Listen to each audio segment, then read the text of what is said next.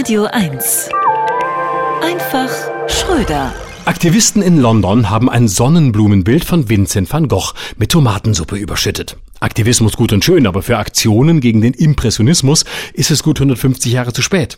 Tomatensuppe über Sonnenblumen, da sträubt sich natürlich alles im Kunstkenner. Für Tomatensuppe, die von Campbell, war schließlich Andy Warhol berühmt. Warum Tomatensuppe? Warum Van Gogh? Klar, bei vielen modernen Künstlern hätte man nicht gewusst, gehört die Tomatensuppe vielleicht zum Bild? Hat Jackson Pollock mit Tomatensuppe gedrippt? Udo Lindenberg malt schließlich mit Eierlikör und würde sich Attacken mit nicht alkoholischer Flüssigkeit wahrscheinlich strikt verbitten.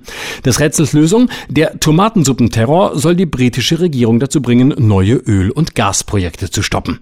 Dabei ist gar nicht klar, wie viel Ölfarbe per Fracking abgebaut wird. Und welche Farbe wo? Grün in Grünheide, Rot in Rothenburg, Gelb auf Sylt hinter dem Haus von Wolfgang Kubicki. Die Pipeline in Polen jedenfalls transportierte offensichtlich eisenoxidschwarze Ölfarbe. Das ist auf Fotos deutlich zu sehen. Nun fragt sich auch, sind insbesondere die Museumsgänger aufklärungsbedürftig in puncto Klimakrise? Klar, auf vielen Bildern ist die Natur noch intakt, blauer Himmel, grüne Wiese. Möglich, dass viele Museumsgänger gar nicht wissen, wie es draußen heute wirklich ist. Die Umwelt ist jetzt schon im Expressionismus angekommen. Da wird es Zeit zu sagen, wacht auf, ihr Kunstliebhaber, Dali Dali. Aber wenn es der Umwelt hilft, dass man mit Lebensmitteln wirft, bitteschön.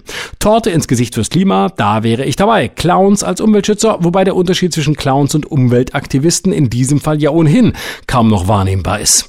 Und warum nicht? Museen könnten was dazu verdienen, wenn sie im Museumsshop Dosensuppe verkaufen. Es könnte Dauerkarten geben für Aktivisten, die sich länger wo ankleben wollen. Und Museumswärter könnten Tipps geben, welche Suppe farblich zu welchem Bild passt, beziehungsweise wo eine gute Gelegenheit wäre, sich an die Wand zu kleben, ohne dass man den Betrieb aufhält.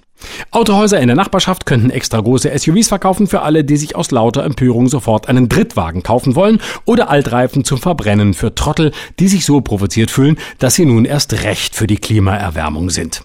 Neue Rezeptbücher könnten entstehen, ein Topf gegen Atomkraft, wenn man ihn auf Picasso schüttet, Gulasch gegen Erdgas, wenn man es über Mondrian kippt.